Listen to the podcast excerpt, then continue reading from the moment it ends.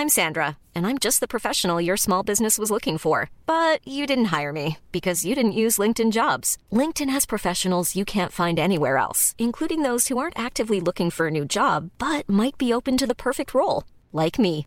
In a given month, over 70% of LinkedIn users don't visit other leading job sites. So if you're not looking on LinkedIn, you'll miss out on great candidates like Sandra. Start hiring professionals like a professional. Post your free job on linkedin.com/people today.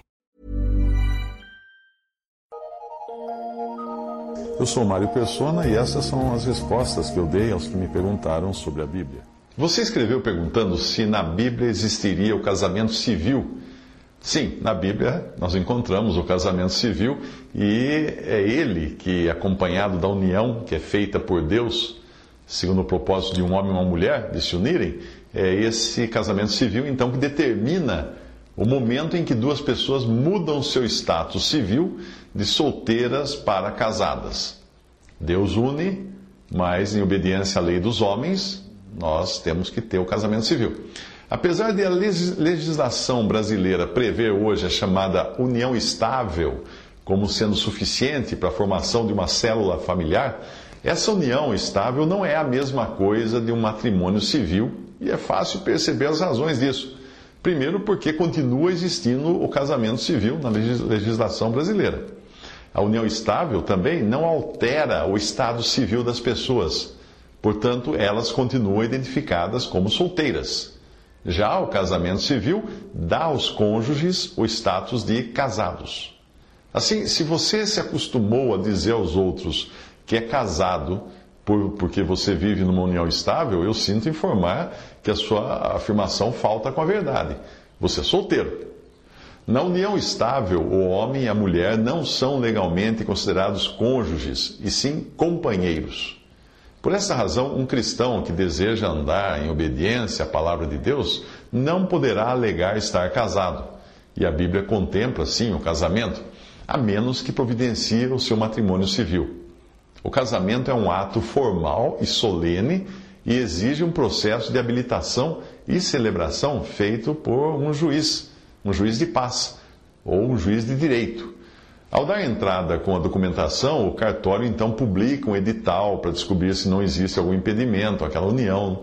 E isso já não acontece na união estável. Que, e até mesmo existe jurisprudência hoje no Brasil, em que pessoas apenas separadas e nem ainda oficialmente divorciadas uh, conseguem obter a união estável, dependendo da interpretação de cada cartório.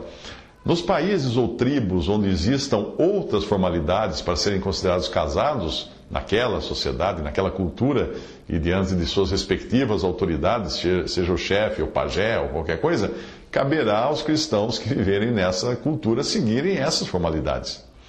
Do ponto de vista divino, naquilo que a tradição se acostumou a chamar de casamento religioso, a verdade é que ninguém tem o poder de unir um casal em matrimônio perante Deus. Ninguém. Isso não impede que um casal cristão que tenha se unido no matrimônio civil, diante de um juiz de paz, promova também uma festa ou uma, uma solenidade, convidando um irmão em Cristo para dirigir uma palavra da Bíblia aos, aos ouvintes, ou mesmo fazer uma oração pelos noivos, coisas assim. Tudo bem, não há problema algum em fazer isso, mas ele nunca poderá declará-los marido e mulher perante Deus, porque Deus é quem une, não um homem. Isso, esse costume de, de, casamento religioso é um costume estranho à palavra de Deus e ele foi aceito pelo protestantismo juntamente com outras coisas que trouxeram do catolicismo romano. O casamento civil, por sua vez, é um contrato lavrado na presença de testemunhas e com a autoridade delegada pelo Estado ao juiz de paz, ou a, quem de direito, que declara, de acordo com a vontade de ambos que acabais de pronunciar perante mim, de vos receberdes por marido e mulher, eu, em nome da lei, vos declaro casados. Percebe? Isso muda, dependendo do país ou da época, mas nós temos sim exemplos de contratos firmados na Bíblia para a união civil, bem como envolvendo questões relacionadas à herança de, de linhagem, que antigamente não existiam sobrenomes, uh, mas havia a herança da linhagem, fulano, filho de Cicrano, de Beltrano. e também de bens. Havia contratos para se transferir ou transmitir bens. Um casamento bem completo é o matrimônio civil de Boaz e Ruth, que é celebrado à porta da cidade, que na época era o equivalente ao cartório ou fórum da cidade, e na presença das autoridades, os juízes, os anciãos e de testemunhas. Veja bem a passagem bíblica. Então Boaz disse aos anciãos e a todo o povo: Sois hoje testemunhas de que tomei tudo quanto foi de, de Elimeleque e de Quilion e de Malom, da mão de Noemi, e, e, de que também tomo por mulher a Ruth, a Moabita, que foi mulher de Malom, para suscitar o nome do falecido sobre a sua herança, para que o nome do falecido não seja desarraigado dentre seus irmãos e da porta do seu lugar. Disto sois hoje testemunhas. E todo o povo que estava na porta e os anciãos disseram: Somos testemunhas. O Senhor faça a esta mulher que entra na tua casa como a Raquel e como a Lia, que ambas edificaram a casa de Israel. E porta-te valorosamente em Efrata e faze-te nome afamado em Belém. E seja a tua casa como a casa de Perez, que Tamar deu à luz a Judá uh, pela descendência que o Senhor te der desta moça. Assim tomou Boaz a Ruth, e ela lhe foi por mulher, e ele a possuiu, depois de casar-se com ela, né? E o Senhor lhe fez conceber e deu à luz um filho. Ruth 4, uh, capítulo 4, versículos 9 ao 13. Aos olhos de Deus, o casal será considerado neste novo status de casados quando ele cumprir as obrigações legais das autoridades do seu país. Enquanto isso não acontece, eles são solteiros ao nome da sociedade e ao nome de Deus, aos, aos olhos da sociedade e aos olhos de Deus. A palavra de Deus mostra que o cristão deve viver em obediência às autoridades instituídas por Deus no governo do mundo. A Bíblia diz: toda alma esteja sujeita às potestades superiores, porque não há potestade que não venha de Deus, e as potestades que há foram ordenadas por Deus.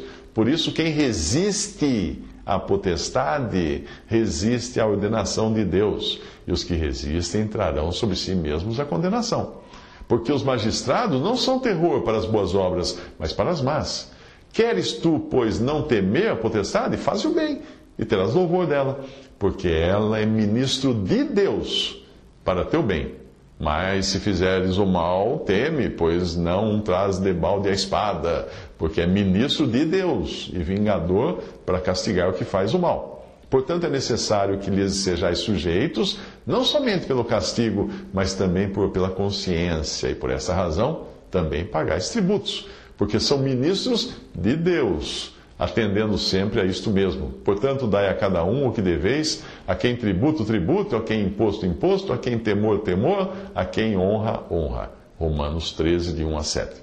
Então, o que é um casal em união estável? Não é um casal aos olhos de Deus, pois nem sequer a lei de nosso país lhes atribui o status de casados ou cônjuges.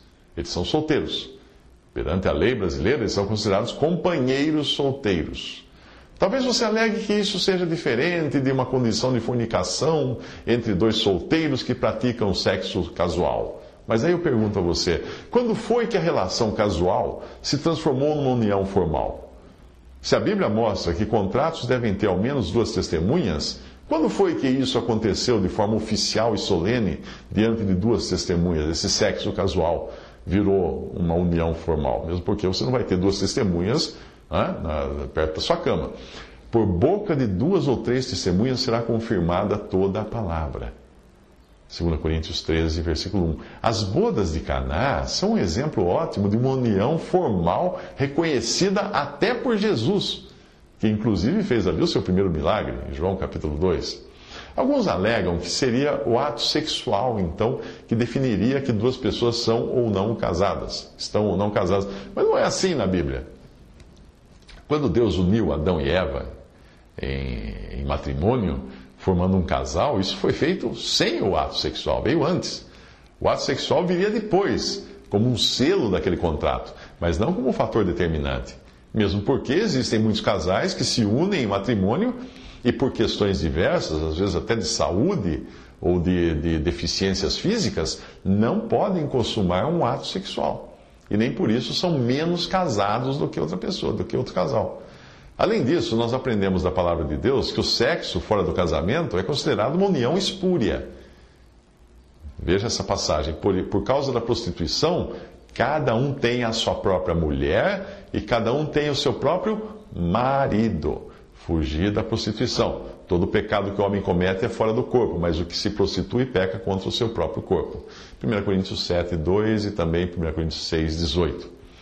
Se o casamento se iniciasse no ato sexual, então Deus não iria considerar imoral a união sexual de dois, de dois solteiros, o ato sexual de dois solteiros. Mas Deus considera. Cabe aqui acrescentar algumas passagens mostrando a importância que Deus dá ao casamento, inclusive fazendo dele um tipo da esperada união a ser celebrada nas bodas do Cordeiro, quando Cristo receberá a igreja ataviada como esposa. Talvez seja por isso que Jesus, dirigindo-se a Maria nas bodas de Caná, disse assim: Ainda não é chegada a minha hora. Não era aquele o casamento dele. João 2, 20, 2, 2 versículo 4. Matrimônio não é algo que ocorre pela repetição de um costume de dois dormirem juntos. Matrimônio é algo que tem hora determinada para começar. A, a hora de Cristo ainda estava por vir, e ainda está por vir, e quando acontecer, ela será motivo de júbilo. Regozijemo-nos, alegremos-nos e demos-lhe glória, porque vindas são as bodas do Cordeiro, e já sua esposa se aprontou. Apocalipse 19, 7. Outra passagem diz: E da costela que o Senhor Deus tomou do homem, formou uma mulher, e trouxe-a a Adão, e disse: Adão, esta é agora osso dos seus, dos, dos seus ossos e carne da, da sua carne. Esta será chamada mulher, porquanto do homem foi tomada. Aliás, disse Adão: Essa é o osso dos meus ossos, carne da minha carne. Será chamada mulher, porquanto do homem foi tomada. Portanto, deixará o homem seu pai e sua mãe e apegar-se-á sua mulher e serão ambos uma carne. Gênesis 2, 22 a 24. E o que diz a palavra de Deus nas epístolas? Vós, mulheres, sujeitai-vos aos vossos maridos, como ao Senhor, porque o marido é a cabeça da mulher como também Cristo é a cabeça da igreja, sendo ele próprio Salvador do corpo. De sorte que, assim como a igreja está sujeita a Cristo, assim também as mulheres sejam em tudo sujeitas aos seus maridos. Vós, maridos, amai vossas mulheres, como também Cristo amou a igreja, e a si mesmo se entregou por ela para santificar, purificando-a com a lavagem da água pela palavra para apresentar a si mesmo uma igreja gloriosa, sem máculas, nem ruga, nem coisa semelhante, mas santa e irrepreensível. Assim devem os maridos amar suas próprias mulheres como a seus próprios corpos. Quem ama sua mulher, ama-se a si mesmo, porque nunca ninguém odiou a sua própria carne. Antes alimenta, sustenta, como também o Senhor a igreja. Porque somos membros do seu corpo, da sua carne e dos seus ossos. Por isso deixará o homem seu pai e sua mãe e se unirá à sua mulher, e serão dois numa carne. Grande é este mistério, digo, porém, a respeito de Cristo e da igreja. Assim também vós, cada um em particular, ame a sua própria mulher como a si mesmo, e a mulher reverencia o marido. Efésios 5, 22 ao 33. Jesus disse nos evangelhos, desde o princípio da criação, Deus os, os fez macho e fêmea. Por isso deixará o homem a seu pai e sua mãe, e unir-se-á sua mulher, e serão os dois uma só carne. E assim já não serão dois, mas uma só carne. Porquanto o que Deus ajuntou, não separe o homem. Marcos 10, de 6 a 9. Isto é o que determina a palavra de Deus. O matrimônio é formado por um macho e uma fêmea e é feito de maneira solene diante de uma autoridade com testemunhas na parte que tange aos homens. E naquilo que diz respeito a Deus, é Ele quem une, e não um padre, sacerdote ou pastor. Mas eu vejo que alguns têm dificuldade em entender isso por não entenderem que em nenhum lugar da doutrina dos apóstolos existe a figura do sacerdote, do padre do pastor como líder de uma congregação e como líder das reuniões dos cristãos. Então alguém poderia falar assim: mas então, onde é que entra o padre nessa história do casamento? Onde é que entra o pastor? Nenhum padre ou pastor tem autoridade para lavrar o matrimônio de um casal. Quem tem autoridade é o juiz de paz, autoridade civil. Dependendo da legislação do país, qualquer cidadão pode obter uma autorização com poderes e autoridade civil para fazer isso. Aí você talvez pergunte, então onde entra esse pastor ou, o padre na celebração do casamento? A resposta é que não entra, porque não existe pastor na doutrina dos apóstolos nesse sentido de um homem à frente de uma congregação. Pastor é um dos dons, como também o evangelista e o mestre, que foram dados à igreja como um todo e não a uma congregação em particular.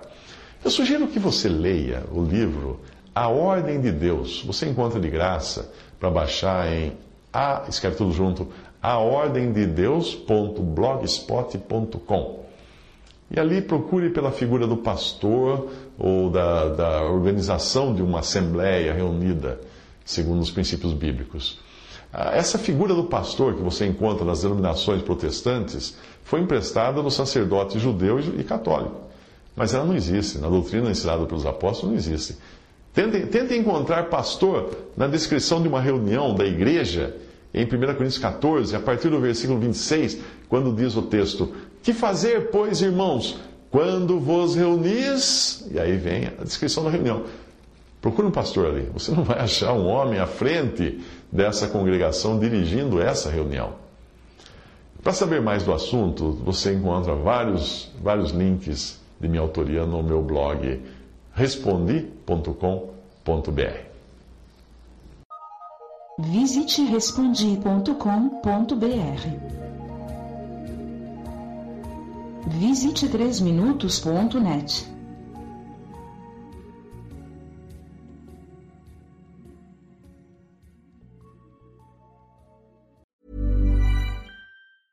Planning for your next trip? Elevate your travel style with Quince. Quince has all the jet setting essentials you'll want for your next getaway, like European linen, premium luggage options, buttery soft Italian leather bags, and so much more. And is all priced at 50 to 80% less than similar brands. Plus, Quince only works with factories that use safe and ethical manufacturing practices. Pack your bags with high-quality essentials you'll be wearing for vacations to come with Quince. Go to quince.com slash pack for free shipping and 365-day returns.